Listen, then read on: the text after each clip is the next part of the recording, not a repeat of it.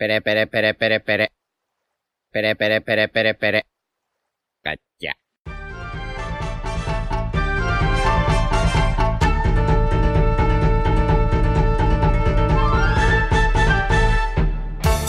Hola Nakamas, bienvenidos una semana más a Radio Pirata, vuestro podcast favorito de One Piece. Eh, bueno, hoy, co- como siempre, pues falta uno, solo uno. Estamos tres y falta solo uno. eh, haciendo énfasis ahí. Nótese. Nótese. Eh, está Jaume, Buenas. Royal Buenas. yo soy Diego. Y, y nada, eh, acostumbrándonos al, al nuevo lineup de, de Radio Pirata. ¿Cómo, ¿Cómo lo has hecho para intentar arreglar el hecho de que somos solo tres? Ya, ¿eh? Me ha gustado, la verdad. Con tres. Con tres patas se puede sostener una mesa, chavales, así que vamos a por ella. Em, bueno, para empezar, la portada de la Jump, eh, chulísima, la verdad, con Momo, Yamato y Luffy. Súper, súper chula. Sí. Sí, es, es una barbaridad esta portada. Ah, no, yo estaba mirando el Color Express. Bu- buen abuelo.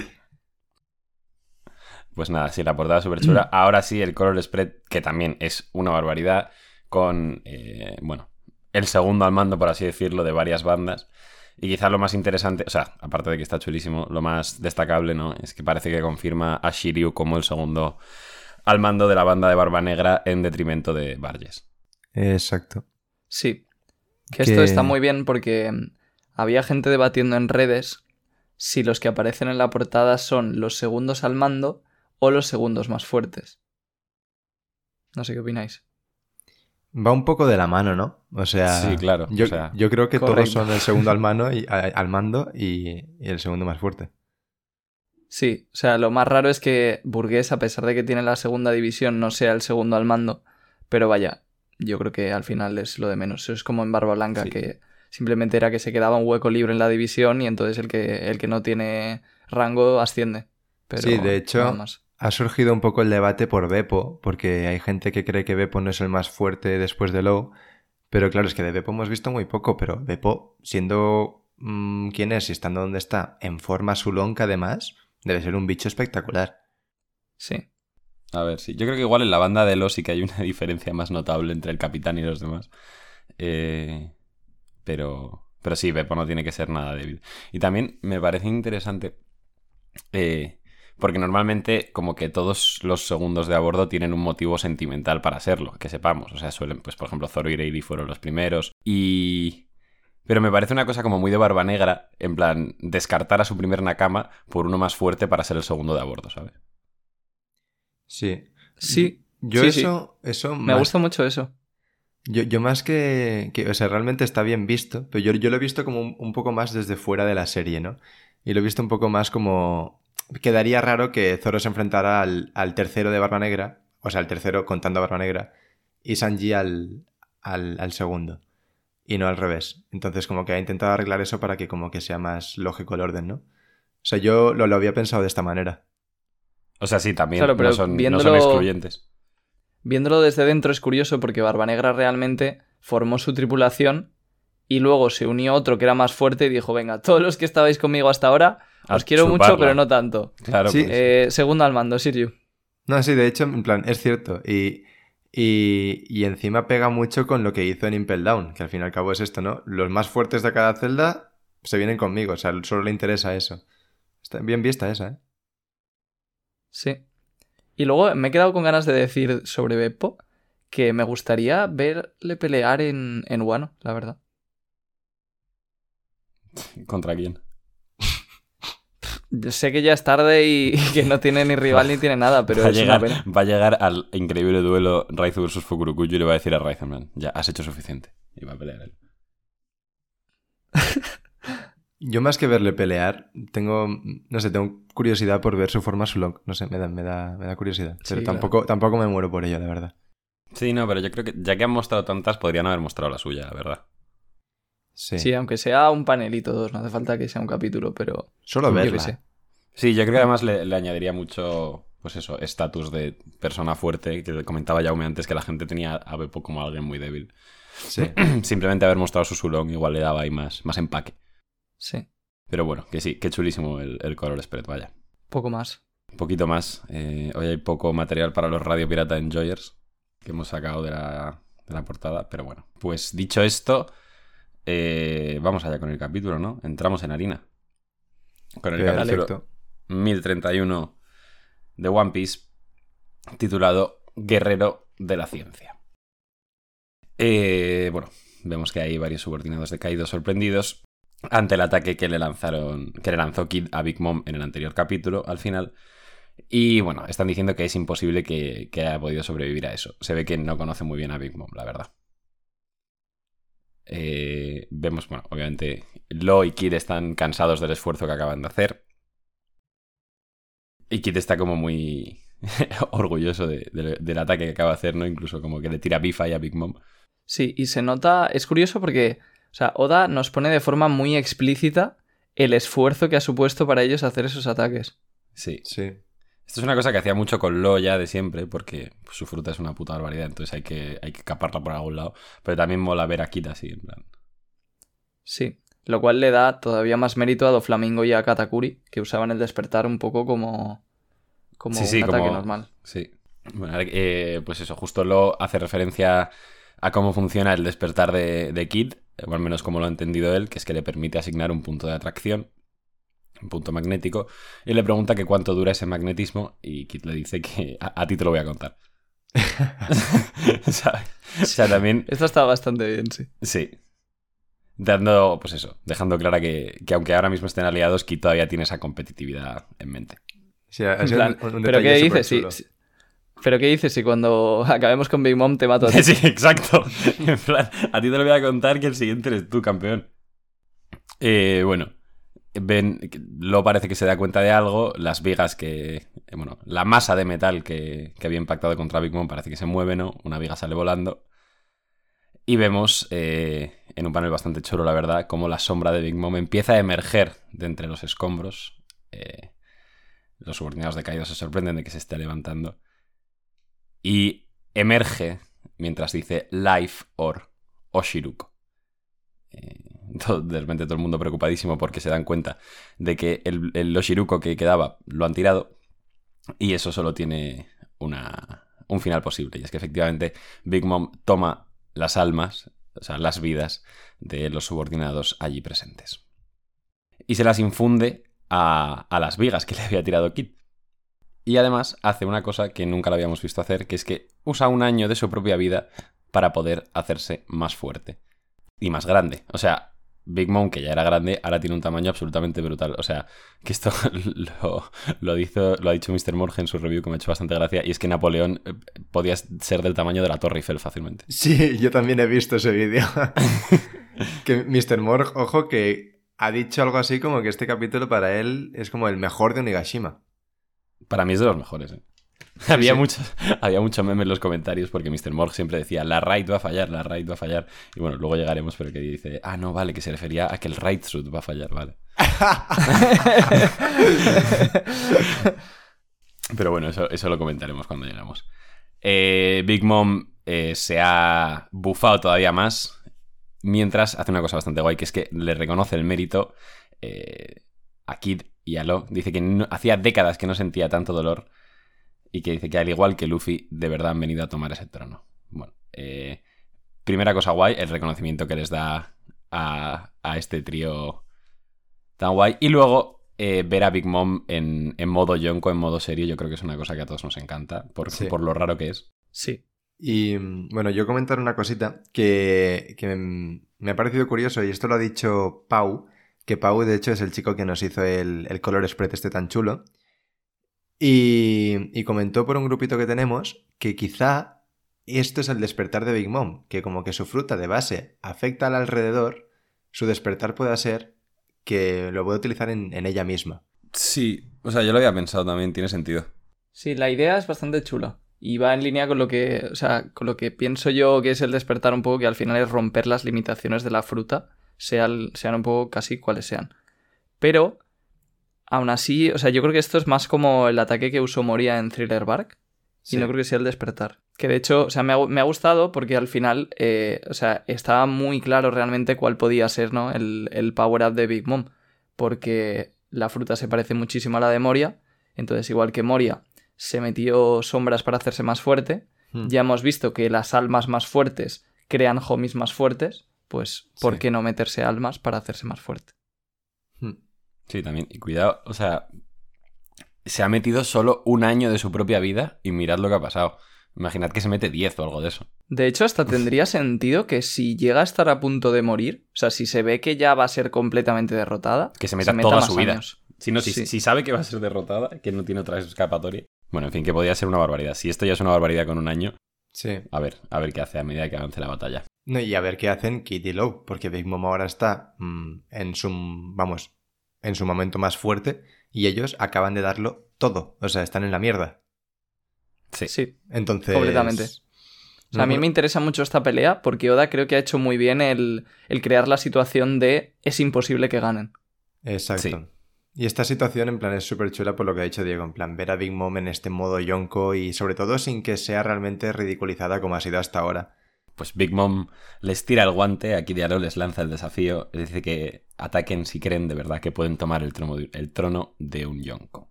Lo dice que si no puede derrotarla, nunca podrá conocer la verdadera historia, y Kit le dice a Lo que no se contenga, que no importa lo que cueste, tienen que derrotar a Big Mom. Bueno, vemos ahí subordinados peleando de fondo, diciendo lo grande que se ha vuelto Big Mom, y como el castillo pues está en caos entre el fuego y tal.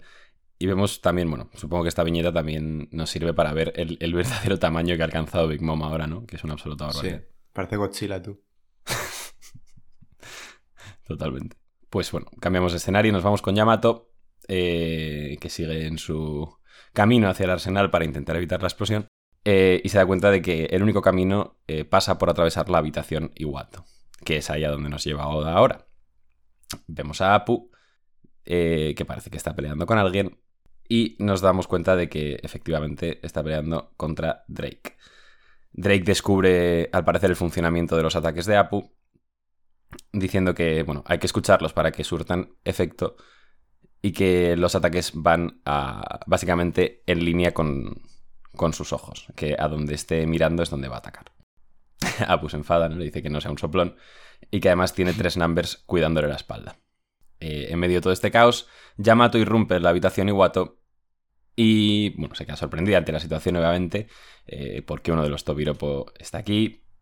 Tal. Y luego vemos el monólogo interno de Apu, que es eh, el verdadero oportunista, podríamos decir, porque dice, vale, eh, Drake eh, parece que no me ha hecho ni puñetero caso, dice Yamato, Yamato ahora está contra Kaido, vale, pues a Drake no le convenzo, vamos a por Yamato. Tal cual, sí. Sí, sí, un poco, un poco ratón, la verdad. Pero bueno, Completamente. De hecho, es la. O sea, es, es su personalidad. su personalidad es ser una rata. Sí. Sí. Bueno, le dice a Yamato que tiene una historia interesante, lo que sea, Yamato le dice que, que se olvide, porque claro, para Yamato este señor todavía está del lado de Kaido. Entonces le dice que no, que, que ya Yamato no está de su lado, de- del lado de Kaido, y que no piense que son aliados. Y de Apple le dice, ¿en serio? Pues no te vas a creer lo que te tengo que decir. Este le da igual, to- todo le sirve. Bueno, y vemos también una cosa muy interesante que es eh, uno de los numbers, ¿no? Parece que al ver a Yamato eh, dice fuga y se queda como pensativo con unos puntos suspensivos, pero bueno, ahora cuando acabemos esta escena, si queréis, comentamos todo. Eh, Yamato choca armas con, con Drake, que también Yamato asume que Drake todavía está del lado de Kaido, aunque se lo explica en la siguiente viñeta, que ya no tiene nada que ver con él. Y dice, en serio, lo siento, ahora tengo mucha prisa. Onigashima y la capital de la flor están en peligro.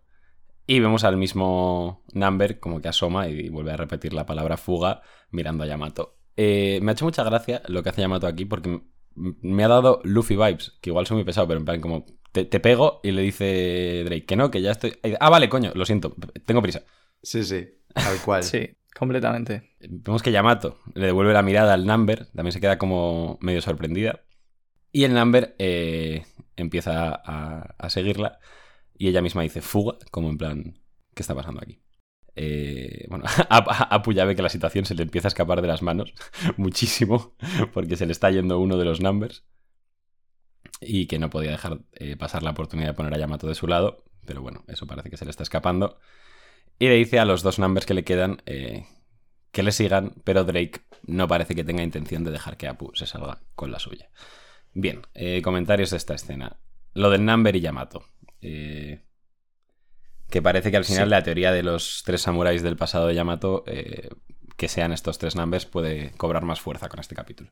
Sí. Correcto, sí. Eh, Además, yo tuve, o sea, leyendo esto, tuve una fumada en la cabeza. Y es que siguiendo la teoría de los numbers y los samuráis, eh, me dio a pensar que Yamato, es que, o sea, se me hizo raro que Yamato, cuando escucha el nombre de Fuga, lo repita sorprendida en plan Fuga. Entonces, me monté en mi cabeza una peli que me mola mucho y es que esto no nos dé pie a seguir el flashback de Yamato, conocer más de su pasado y que realmente Yamato terminó conociendo el, el nombre del samurái y que Fuga de algún modo le ha recordado a, a ese nombre y le ha hecho atar un poco, un poco hilos o se ha sorprendido como, como hemos visto. Honestamente, ojalá. Todo lo que sea más flashback de Yamato. Sí, o sea, la idea es chula, aún así yo la veo poco probable porque es un poco rebuscado, pero sí que es raro que Yamato se sorprenda y no sé, a lo mejor sí que, que hay algo por ahí. Y También, o sea, la viñeta del Number al principio mirándola con los puntos suspensivos, luego como que justo la sigue a ella. Ahí hay cositas. Claro, eso para mí, eso para mí son las cositas, sí. Porque mm, justo fue el samurái que más relación tuvo con Yamato, que bueno, en este caso, o sea, se habla poco, pero básicamente sería el padre de Zoro. Entonces, sea él o sea simplemente producto de su ADN, como comenté en el podcast anterior, eh, pues puede que el ADN lleve un poco las memorias del samurái, lo que sea. Y, y entonces, eh, o sea, sí que le da bastante más fuerza, yo creo, a la teoría. Bueno, según uno de los participantes de tu teoría me vale, no era el padre de Zoro, era Zoro himself. Así es, sí, sí. Esa, no sé si tú De- estabas royal, pero fue amazing. Sí, sí que estuve. Sí. Y aclarar para nuestros oyentes, para que consideren el nivel de- del programa, no paso de ronda. No, obviamente, por favor. Bueno, han pasado cosas peores, yo creo, pero... Sí. Una cosa que acabo de pensar así improvisado. Y es con lo que ha dicho Royal del ADN, de los numbers, estos, los experimentos que ha tenido que hacer Kaido. ¿Creéis que esos experimentos han podido tener mano de Big Mom con las almas? Mm, No creo, ¿eh? No. Pero, o sea, la idea es chula, pero no creo. O sea, yo, yo, No, yo yo es- no es que lo crea ni, ni, ni lo deje de creer, o sea, simplemente me ha venido a la cabeza. De hecho, No además los, los numbers, eh, o sea, vienen de- del Dr. Vegapunk, si no recuerdo mal. Y que Big Mom no, no mete sus almas en seres vivos. O sea, en plantas sí. Ah, tal, es verdad, Pero, es pero verdad. no lo- en No, y personas. además que coño, no, no, no, además lo que he dicho es una tontería, porque no hay numbers que tienen como tropecientos años.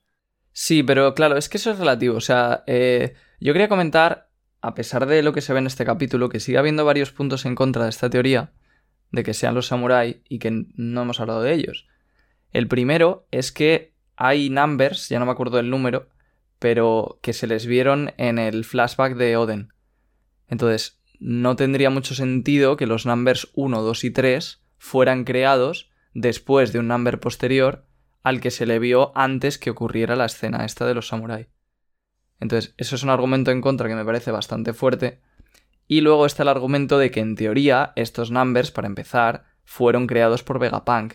Entonces, ¿hasta qué punto Vegapunk, o sea, tuvo una relación posterior con Kaido como para poder llegar a tener el ADN de estos samuráis?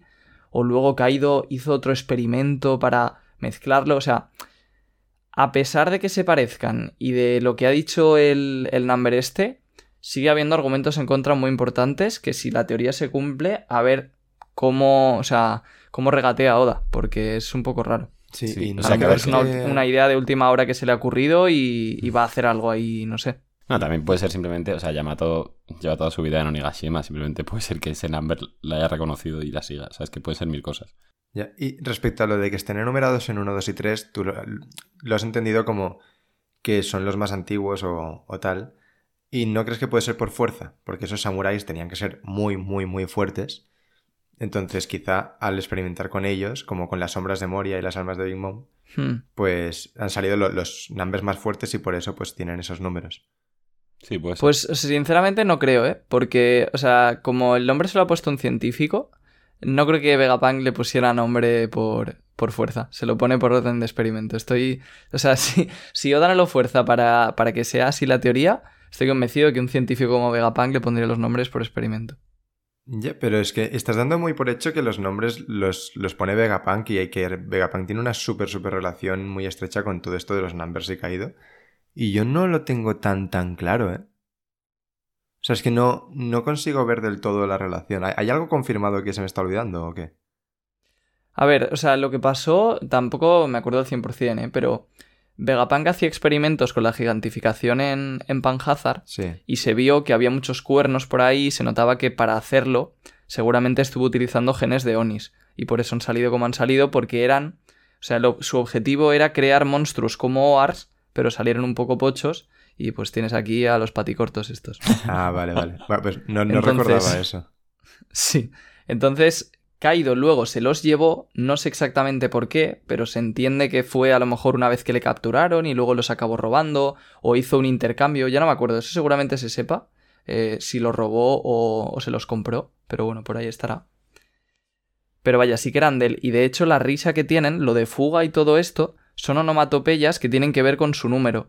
Entonces, o sea, sí que se entiende, bueno, esto evidentemente es una tontería que mete Oda, ¿no? Pero se entiende que, o sea, que desde el principio fue el nombre que se les puso y que se ríen igual que su nombre. Sí. Porque les llamaban así, yo qué sé, y lo único que entendían era su nombre. A saber. No, y una- ahora que has dicho esto de la risa, esto lo he leído por Twitter, y es que el samurái, bueno, fulano, eh, se reía fu fu fu. Sí, pero eso ya me parece. o sea, eso ya me parece hilar muy fino. No, yo no creo, o sea, entiendo lo que dices, pero yo no creo que sea hilar tan tan fino, porque al fin y al cabo sabemos que los nombres de los personajes o sus frutas y tal van muy hilados a cómo se ríen. Y sería... Y en plan, y si este, este se llama fuga y, y el otro se reía fu fu fu, pues oye. Hmm. Se reía fu fu fu. Eh, al menos yo, o sea, no, no lo he ido a comprobar, pero en Twitter había un tweet, no recuerdo de quién, que, que, en plan, que lo relacionaba, que se llama Fuga y que el otro se, se reía con Fu. Pues qué curioso, porque en plan entonces ha repetido risas, ¿no? Porque Doflamingo se reía así también. No puede ser. O igual es Fu Fu Fu de Hmm. fulano. Sí, ¿no? Oda, Oda, tremendo hack de observación sabiendo que lo iban a traducir así aquí. Exacto. Pero bueno, eso, simplemente como conclusión de esta teoría, yo sigo creyendo que es una esperanza muy vaga, por así decirlo, porque sería chulo y, queremos agarrarnos, pero sigue habiendo bastantes puntos en contra que si se cumple, pues Oda tiene que hacer algo bastante raro ahí. Bueno, pues ahí queda eso. Para bastante han dado los numbers. Eh, nos vamos al segundo piso con Robin y Brooke, que están huyendo del CP0, eh, mientras los Minks parece que les están un poco cubriendo la retirada. Entonces dicen, bueno, a Brooke que proteja a Robin y lo increíblemente fuertes que son los miembros del CP0.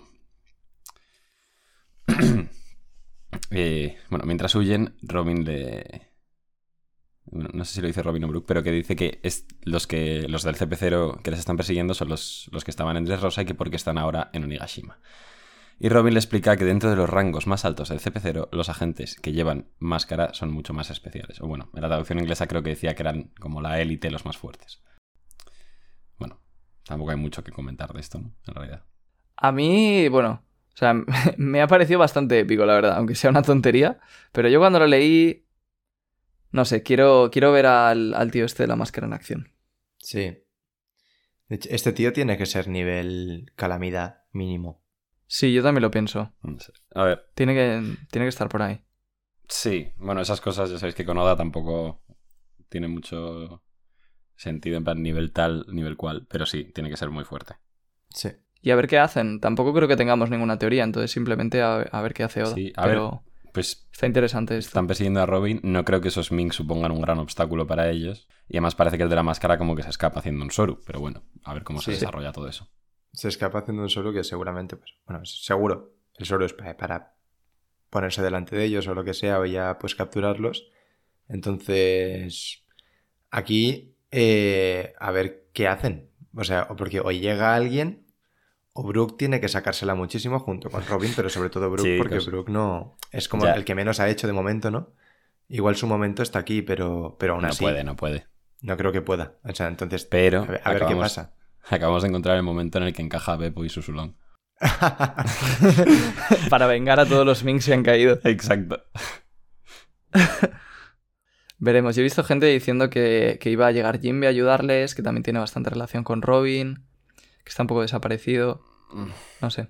Que tampoco creo que pueda, además, después de pelear con Jushu, se me haría un poco forzado.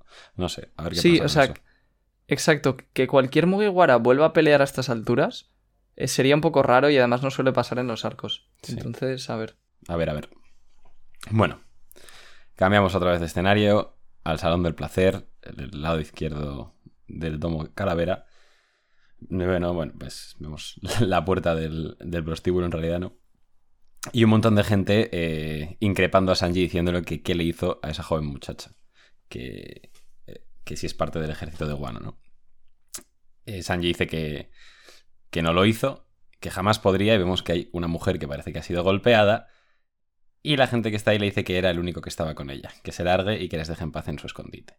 Eh, bueno, una especie ahora de monólogo interno de Sanji, ¿no? Que dice que es imposible que haya pegado a una mujer, recordando también cuando se lo echó en cara a sus hermanos eh, en Whole Cake el hecho de que golpeasen a una mujer. Y, y parece que sí, que sí que ha ocurrido, ¿no? O sea, queda un poco ambiguo, pero eh, parece que las, las modificaciones del cuerpo de Sanji están afectando también a su mente y podría haber golpeado incluso a una mujer. Yo creo que, o sea, nadie se podría haber esperado que Sanji siquiera, o sea, aunque sea una cosa que se queda medio ambigua, eh, que quepa la posibilidad de que haya golpeado a una mujer en- después de 1031 capítulos. Sí. Si quieres, sigue porque luego hay más. O sea, hay más viñetas sobre eso.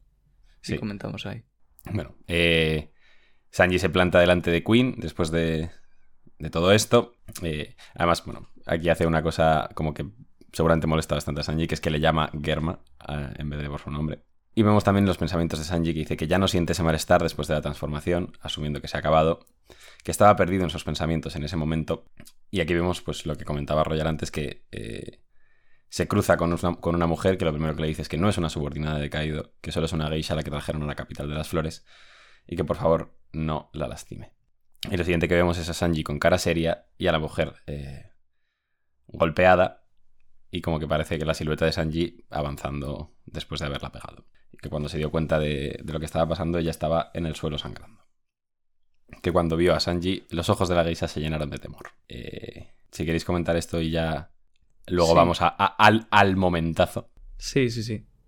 A ver, yo me mojo enseguida. Creo que no le ha pegado.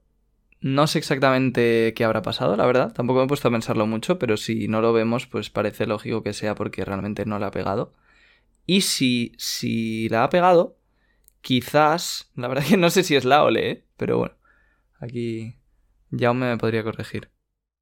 Mm, Pues le ha pegado a la mujer. Vale. Hecho este lapsus.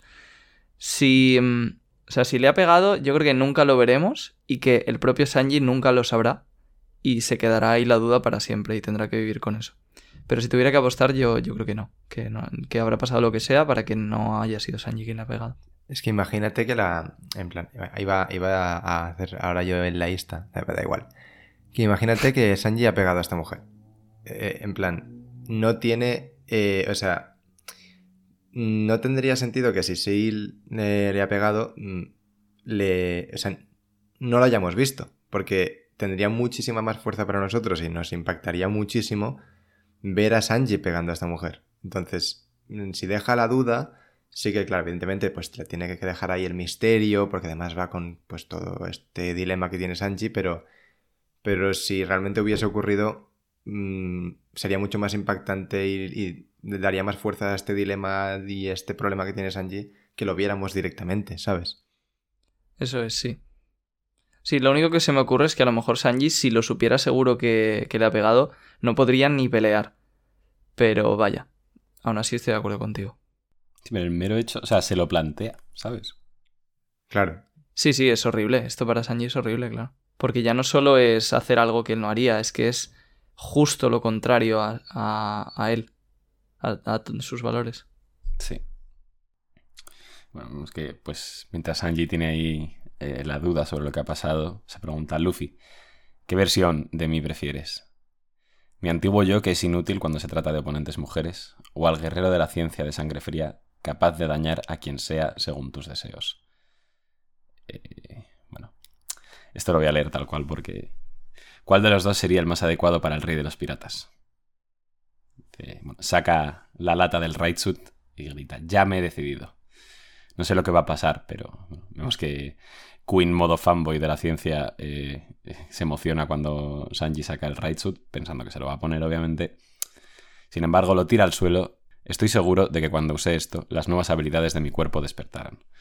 Todo fue gracias a la ciencia, y eso es algo inevitable. Pisa el right lo hace explotar, y dice, pero no permitiré que me quite más de mí mismo. Nunca me convertiré en un Germa.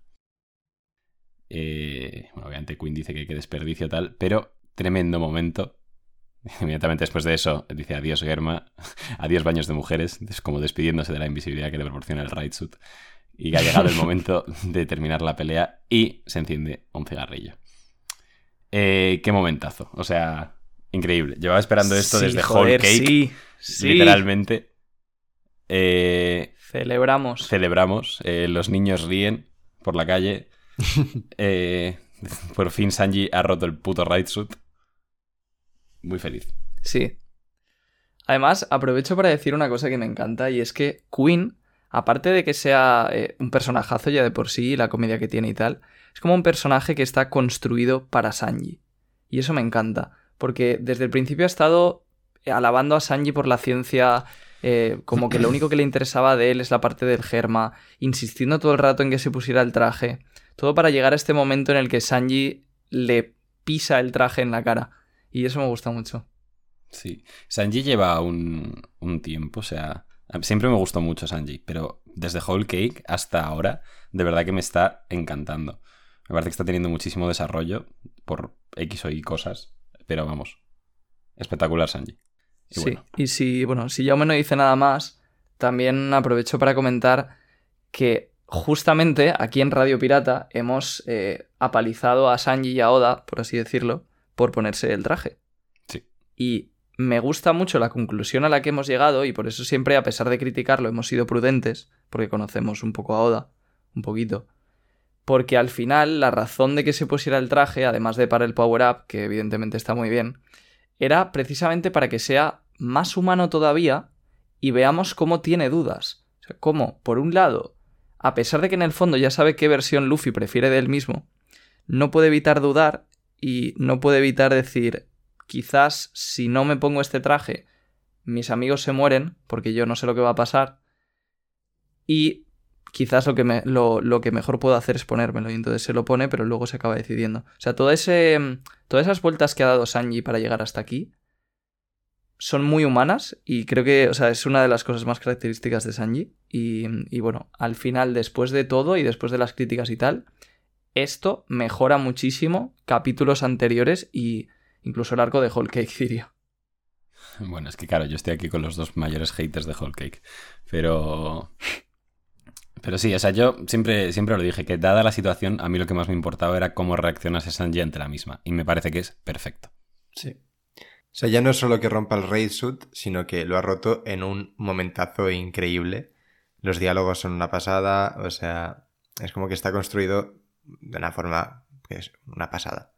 O sea, porque podría haber roto el raid suit en plan en un momento un poquito más así, más pobre, tal, simplemente porque es lo que tenía que hacer, pero es que es un momentazo increíble. De Sí, los sea, mejores de los últimos capítulos, sin duda. Totalmente de acuerdo. Que nosotros siempre nos quejábamos de que ojalá hubiese tirado el raid suit nada más a ir de Whole Cake. Ahora viendo esto, menos mal que no lo hizo. Hmm. Aunque... Sí, o sea, Aunque, no, si me sigue gustando más la idea de Diego, de que cuando le dan el Ray Suit, en plan el- la capsulilla, A que estuviera vacía. vacía. Eso hubiese sido muy bueno también. Pero vamos, que no después de este capítulo no me voy a quejar de nada. del No, no, no, no nos quejamos. Como es como, como el meme ya que tienen con nosotros, eh, confiamos en Oda. También pequeño detallito que me gusta mucho, eh, que es que Sanji obviamente pues, piensa en todos sus dilemas, la ciencia, sus hermanos y tal, pero un factor súper importante para tomar la decisión es Luffy. En plan, ¿qué es lo que querría Luffy? Sí. Me parece precioso. sí.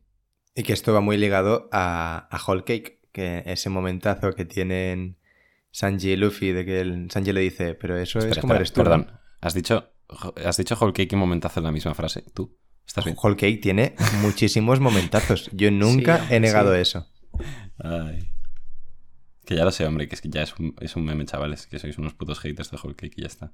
No pasa Que nada. sí, que, que nos estamos convirtiendo en lo que tanto hemos criticado con Iván con, con Carrot. Literalmente. Que, bueno, también hay un detallito muy chulo que a mí me comentó Jaume, así que si lo quieres comentar. Eh, ¿qué, qué detalle era? Dilo tú, porque no me acuerdo. Lo de la ceja. Ah, hostia, lo de la ceja. Bueno, o sea, este, este detalle no me he enterado yo. Me Lo he leído por Twitter, me lo ha dicho varias gente.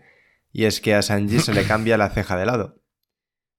Ahora que Sí. parece que como que la transformación está ha, ha- se ha sido completada y tal, pues tiene la ceja como sus hermanos. Que es una cosa que es un detalle muy chulo, pero que a la larga, y esto lo dijo Diego, a mí me gustaría que solo le pasara cuando activa esos poderes, ¿no? Que el Sanji normal en el barco tomándose un, ma- un Malibu con piña, pues tenga la ceja mm, como siempre. Sanji le veo más de vinito que de Malibu con piña, ¿eh? Ay, pero es eh, con la camiseta playera que a veces se pone y tal, ojo, ¿eh? Un día, un día podemos intentar pensar que, que beberían todos estos en una fiesta. Es, pregunta de SBS. De hecho, si se Sí. lo mandas a Oda como carta, No, A lo mejor te pero, lo- pero te no lo quiero que nos responda Oda, quiero pensarlo nosotros. Y luego ya si eso que se la mandamos, pero... Sí. me imagino, hablando de SBS, me imagino a alguien preguntándole en un SBS eh, cómo es posible que la ceja de Sanji haya cambiado y Oda dibujando a Sanji eh, en la parte que nos recuerda cogiendo un peine y peinándose la ceja para otro lado. Ay. Pues nada. eh, increíble momentazo de Sanji. eh, gracias, Oda. Pero aún hay más. nos vamos fuera del domo al Zoro vs. King y vemos que hay un Dendemushi sonando. Eh, un Dendemushi que tenía Zoro. Lo coge. El propio Zoro se sorprende de, de tenerlo ahí, ¿no? Y dice, ¿de dónde salió este Dendemushi? Responde... Bueno, habla Sanji al otro lado y dice, lo escondí en tu Haramaki en caso de que te perdieras o te murieras en algún lugar. Eh, bueno, ahora seguimos, pero ya es que me parece precioso. Es- creo que es probablemente de las muestras de afecto que han tenido entre ellos más eh, claras. Sí. Sí, sí, sí. De hecho, o sea, la- las que sipean a Zoro y Sanji estaban por Twitter con esto Estaban muertos. ¿no? celebrando, vamos. Yo sí, sí. me he quedado sorprendido porque hay gente que shipea a Zoro y Sanji de forma no irónica. En plan, que para sí. ellos es como que, eh, como leen ellos el manga, pues es algo que, que, bueno, que lo ven así. Es que para mí shipear a dos Mugiwaras es en plan inviable. Pensando que cada uno lo disfrute como quiera. Sí, pero a mí me ha que sí, sorprendido hombre, que porque sí, yo que no. pensaba que... No soy la policía de One Piece, pero que me parece. No, no, sí. He dicho que cada uno lo disfrute como quiera para evitar meterme en marrones. O sea, no, no lo decía por ti. Pero vaya, que, que también lo digo, que coño, que me ha sorprendido porque no sabía que había gente que lo, que lo veía en plan... O al menos yo he entendido como de forma no irónica. Sí, no, pero es verdad que lo del Dendemushi es ir incluso más allá de lo habitual. Sí. También entiendo que es simplemente forzarlo un poquito para hacer este momento. O sea que Porque además, normalmente, muchas vueltas. las muestras de afecto y respeto que se dan entre ellos suelen ser cuando el otro no está delante. Y esto es súper directo. Sí.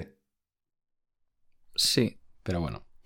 Eh, obviamente Zoro está en medio de su pelea con, con King, pero eh, está a la vez eh, hablando por el móvil. Esa me encanta. De hecho, o sea, esto es una tontería, ¿eh? Pero ¿no os hace raro que estén hablando entre ellos en serio? Sí. Un poquito. Es que creo que es como muy poco habitual, ¿no? Sí, pero me encanta. Que tengan una conversación tan larga en serio. Sí. Mm. Igual es la más larga que han tenido, ¿eh? Pues es posible. Sí, además ellos dos solos, sin ningún otro Mugi por ahí. Seguro, vamos. Sí. Pero bueno, eh, le dice que, es- que escondió el, el Dendemushi en su, en su Haramaki por si acaso. Zoro le dice que no le moleste ahora, que, que igual le, ha pillado un poco mal. Y Sanji le dice que será rápido que le escuche. Van a acabar con los piratas bestia, obviamente. Y Zoro le dice, por supuesto. Y aquí viene lo, lo importante. Sanji le dice, pero si cuando todo termine ves que ya no soy el mismo, quiero que me mates.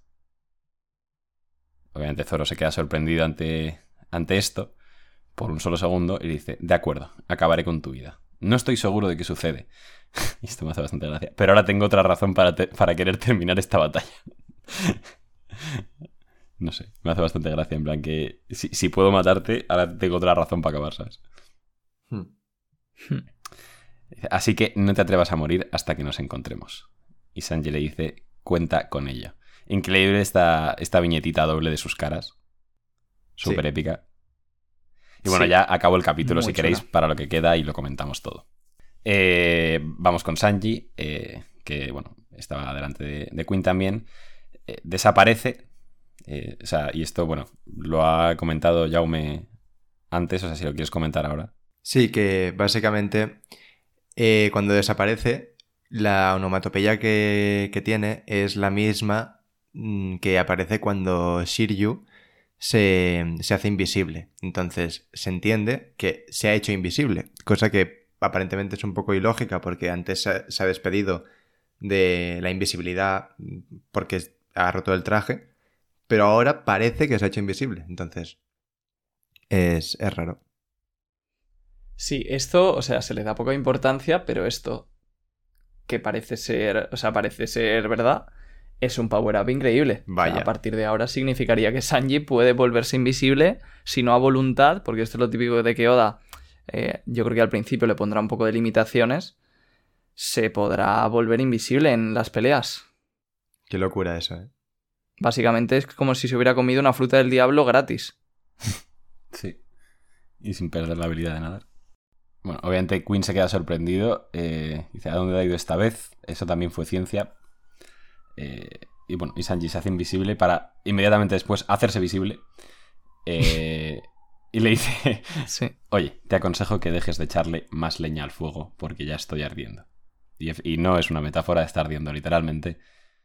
Hell Memories, un ataque que llevamos muchísimo tiempo sin ver. Tremenda golpiza se lleva Queen. Un golpe que demuestra su resolución, pone aquí. Y fin del capítulo 1031. Qué absoluta maravilla de capítulo, la verdad. Sí. Que... Qué bonito, y qué bonito porque no hemos hablado suficiente del panel con los dos, eh, con las caras de los dos antes del ataque. Sí. Sí, lo, lo he dicho antes y os habéis callado los dos hijos de puta. Yo, Sí. yo creo que he dicho algo así como sí. En plan, que es un, es, Claro, pero es un merecía más. Merecía más. Ya.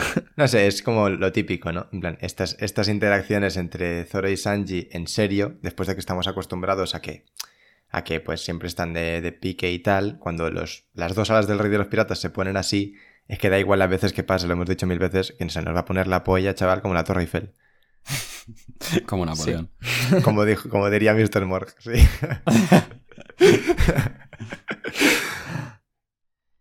Y, y luego insistir en que lo de la invisibilidad, eh, me voy a tirar aquí un poquito de crédito.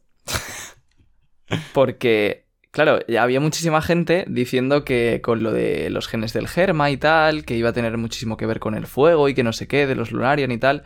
Y siempre insistí en que, el, o sea, teóricamente, el poder que tenía ese miembro del germa era la invisibilidad. Y eso era lo que se nos había dicho. Entonces, lo más probable es que si Sanji conseguía los poderes del Germa sin el traje, fuera capaz de volverse invisible. Y aquí lo tenemos, chicos. O Celebramos. sea, igual que Reiju tiene lo del veneno. Yute, ejemplo. Yute, espero que esté escuchando esto. ¿Quién es Yute? El Ah, innombrable. o sea, el Sanji ahora mismo eh, en Wano, o sea, ha sido como cuando coges un Pokémon nivel 5 y le pones repartir experiencia y te vas a la liga Pokémon. Pues, o sea, así de caramelos raros. Sí, sí, sí, o sea, es que está, está muy, muy roto. Porque ya no es solo que de por sí pues, se habrá hecho más fuerte, sino que encima todos los power-ups, ya no solo la invisibilidad, sino lo de que, joder, que le parten una puta espada en el cuello y se queda tan pancho. Que, regenera. resistencia, eh, o sea, que está... Prácticamente, o sea. Sí, sí. Se regenera y, y que to- y que toda esta resistencia extra y regeneración le permitirá ya sus habilidades de base poder llevarlas aún más allá, aparte de lo que ya ha tenido. En plan, de, de por que sí ya era una up. barbaridad, o sea, sí. sí. Sí, sí, o sea, es que, Sí, es sí. que Sanji. Ojo con Cuidado, Sanji. eh. No, no, el salto en fuerza que ha dado es una barbaridad. Sí, una barbaridad. Sí. Y bueno, Yo- ¿y, qué, y qué tenéis que decir de lo de. Antes de eso, perdón, eh, ahora que estábamos hablando del power up de Sanji y tal, la invisibilidad, eh, igual yo aquí estoy siendo un poco gilipollas, pero ¿no os parece que la invisibilidad en el mundo de One Piece no es una cosa excesivamente útil teniendo en cuenta que existe el haki de observación a niveles como el que lo tiene Fujitora, por ejemplo. Sí, yo lo he pensado, sí. Un poquito. Sí, no, o sea, yo creo que Oda lo hará útil. Sí, claro. Hombre, no te, no te Exacto. jode. claro, o sea, eso, eso es una respuesta que vale para todo, capullo. Pero que existiendo el haki de observación eh, y que ahora ya asumimos que toda la gente a la que se vaya a enfrentar Sanji lo va a tener a un nivel decente como mínimo, no sé hasta qué punto me parece, me parece útil. Ya, ser- sería muy Que gracioso mola, ¿eh? que... Sería muy, muy gracioso que a partir de ahora Sanji solo utilizara la invisibilidad para meterse en el baño de las mujeres. Sí, Nada o sea, más. que en, en combate que, que la use mazo, pero que nunca le sirva de nada. Sí, sí. Sí, sí, sí. Oh, Dios. Pero bueno, ya está, solo quería comentar esa chorradita de los power-ups antes de que, bueno, lo que fueras a decir, Jaume. No, pues yo os iba a preguntar una cosita que, bueno, ha sido un poco de, de debate por Twitter. Y es que, claro, Sanji, eh, mucha gente ha interpretado que al, pedirle a Zoro que si se le va la olla, que lo mate, es como que está dando a entender o aceptando que Zoro es más fuerte que él. Sí, yo lo comenté con, con unos colegas, eso también. O sea, eso es gasolina para el debate eterno. Sí, o sea, Ah, ¿lo comentaste de verdad? Sí, claro. Yo pensaba que era ironía, porque iba a decir, vaya tontería. ¿Por qué? no, pues yo sinceramente mm, lo he visto un poquito así, ¿eh? La verdad. O sea, no tal cual como que lo acepte, pero, o sea, yo creo que Sanji se lo pide a Zoro porque es como que sabe que es el único de la banda que, que le que sería capaz de hacer algo así, en el caso de que Sanji se, se le vaya la flapa 100%. Eh, y se lo pregunta a él, sobre todo por eso, porque Sanji sa- sabe que Zoro es capaz de ello, ¿no?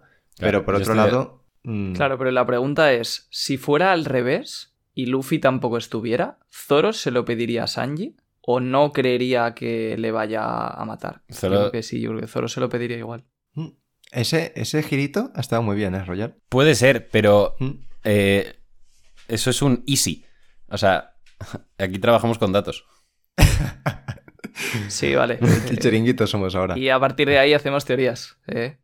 Bueno, Nah, yo creo que mm, yo creo que sí, yo creo que Zoro se lo pediría igual. Y además porque, o sea, lo que entiendo yo de esta escena es que Sanji le pide eso porque sería una situación en la que Sanji esté ya cansado, esté, pues, ha- habrá- habrá perdido el control, pero un Zoro calmado y con, con la cabeza fría sería capaz de, de pararle los pies. Y, y yo creo que al revés sería, sería lo mismo. Yo lo veo, no sé, o sea, yo me mojo, la verdad. Bueno, no me mojo, digo lo que pienso.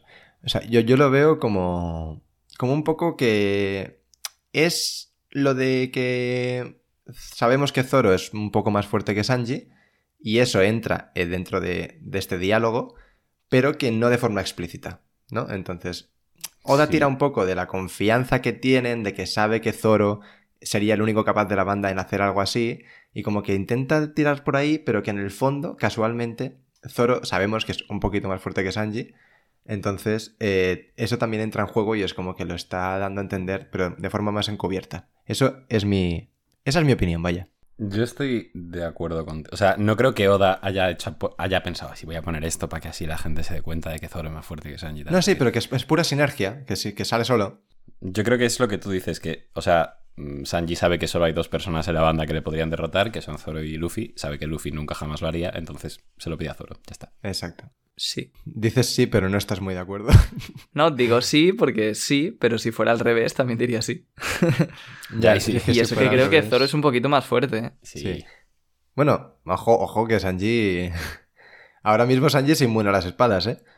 Sí, sí, y Zoro tiene Haki del Rey. O sea, que no, que Zoro... o sea, Fin, fin del debate. O sea, Hostia. No, no.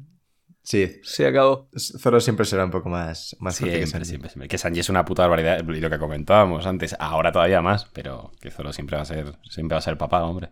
Rescato una idea que tuve que, que me hace mucha gracia y que me encantaría que ocurriera, y es que me fliparía que al final de Wano la recompensa de Zoro fuera mil millones y la de Sanji 999, 1999. Ojalá, ojalá. O sea, es que creo que sería precioso y muy gracioso además. Y que, le, y que le hagan coñas con que su, ce- su ceja es un 9 ahora. y es como la recompensa. Ay. En fin. Bueno, destacar que tampoco lo hemos comentado, que es una tontería, pero que Zoro está peleando contra una calamidad mientras habla por teléfono. Sí. Ta- También lo, también lo dato. Me ha recordado mucho al meme ese de una novia hablando por teléfono con su novio mientras le dan a cuatro patas. ¿Eso es un meme? Sí. Sí, coño. ¿No lo has visto? El Vaya, no lo has visto, hijo puta. Ah, Cariño, sí, estoy no- no lo viendo no sé qué. Sí. Oye, cariño, que me ha tocado Mbappé en el FIFA. Y dice, ah, muy bien. Ah, cariño". no me digas. Y, y mientras le está Ah, dando ya otro. sé cuál es, sí, sí. Sí. que, bueno, mira, deta- detallitos también que quería comentar de, de todo esto. Yo creo que si, o sea, después de esta conversación, Oda ha plantado las bases para una posible futura escena, eh, un posible futuro reencuentro entre Zoro y Sanji que puede ser absolutamente espectacular. Entonces a mí, eh, mi amigo Joaquín, que siempre nos escucha y desde aquí te mando un saludo, eh, mm, dio una idea que me encanta, que es, eh, imaginaos que Sanji está después como, por X motivo, ¿vale? Tampoco lo he pensado mucho, como súper eh, mal consigo mismo porque piensa que ha hecho, igual piensa que de verdad ha pegado a la mujer o no sé qué, o piensa que se le ha ido de las manos a la situación y entonces se encuentra con Zoro y le dice que, que por favor, que acabe con él y Zoro le dice en plan, pero, o sea, si, si eres tú, en plan, no pasa nada. Como pues, que le reconozca como su amigo de siempre, ¿sabes? Sí.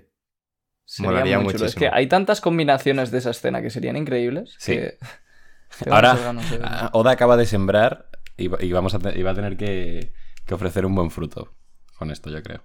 Sí. Sí, sí. Y, y luego también a ver las peleas, porque evidentemente esto no ha derrotado a Queen. Y, y también va a estar interesante. Sí, también yo creo que Queen igual saca algo más, ¿no? Porque tampoco... bueno, como haga lo de. Ahora se le va a separar. Se va a separar en ocho partes, ¿sabes? Sí. A ver, espérate a ver qué saca, sí. Hostia, pues ojalá, tío. Pero lo que me reí la última vez. Es que justo si hay un personaje que puede sacar infinitas cosas, yo creo que es Queen, ¿no? Con el tema de la Sí. ciencia y tal. Sí, sí, es, es el puto Doctor Gadget, ¿eh? Voto a favor de un spin-off solo de Queen. Consiste en, en rabes y en experimentos. ¿Te imaginas que luego... Nada, nada, estamos ya desvariando. Que luego hace una mini historia de Queen. solo para contarnos su- sus aventuras en, en separado. Ojalá, Pues honestamente. mira. Sí, o sea, lo que iba a decir. Ojalá. Pues bueno, eh, no sé si queréis decir algo más eh, o podemos pasar a, a nota y frase. Pues yo no tengo nada más que decir. Royal. Yo tampoco. Pues nota y frase. Pues mira, empiezo yo, que lo tengo, y diréis, hostia, ¿lo has pensado? No, no lo he pensado. Es la frase me la, me la ha dicho mi, a- mi colega Néstor, colega y líder de mi clan de Clash Royale. Un saludo a Néstor. Y, y mi frase es, bueno, no, mi nota primero, ¿no? Mi nota es un 9,5 y mi frase es Big Big Mom. Vale. Vale, pues yo no tenía frase, muchas gracias, Jaume. Mi, mi nota va a ser un 9, capitulazo, y la frase va a ser Great Mom. Hijos de puta, o sea, con todo lo que hay de Zoro y Sanji, os quedáis con eso, putos de No, no, pero es que, es que yo, a mí no, no se me da bien pensar. Entonces me han dicho una y yo digo lo que me han dicho. Vale. Eh, bueno, yo, eh, honestamente, le voy a poner un 10 al capítulo, la verdad. Y mi frase va a ser... No la he pensado. Eh, eh, Zosan y Real. no. No sé, es que no se me ocurre nada gracioso. Mm, al final, Sanji sigue siendo Sanji. Vale. Y ya está. Nada más, la semana que viene no hay capítulo. Eh, F. Pero bueno, Sí. Este capítulo se, Sí, se- la con este verdad. capítulo Oda se ha ganado el descanso. Vaya. Así que nada, Pues sí. eh, no sé si queréis comentar algo más antes de que se me esté olvidando, antes de cerrar. Mm, pues no, Pues- o sea, que, que cada jueves directo, como, como ya les tenemos acostumbrados y poco más. Sí, bueno, es verdad que da un poco de pena sin Yute, ¿no? Eh, nos acostumbramos rápido. Sin cruel, quién, perdón. Pero, pero bueno, eh, nosotros intentaremos suplirle lo mejor posible.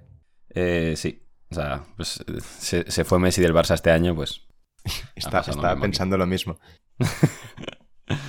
pues ha pasado lo mismo. Pero bueno, que nada, muchísimas gracias eh, por escucharnos como siempre. Eh, recordad que nos podéis seguir en YouTube, en Evox, en Apple Podcast, en Instagram, en Twitter, en Twitch, en arroba Radio Pirata Life eh, y no he dicho Spotify, ojo. Y que vayáis a poner cositas al Reddit que a Royal le hace mucha ilusión. Y nos vemos como siempre eh, la semana que viene. Adiós. Adiós. Adiós.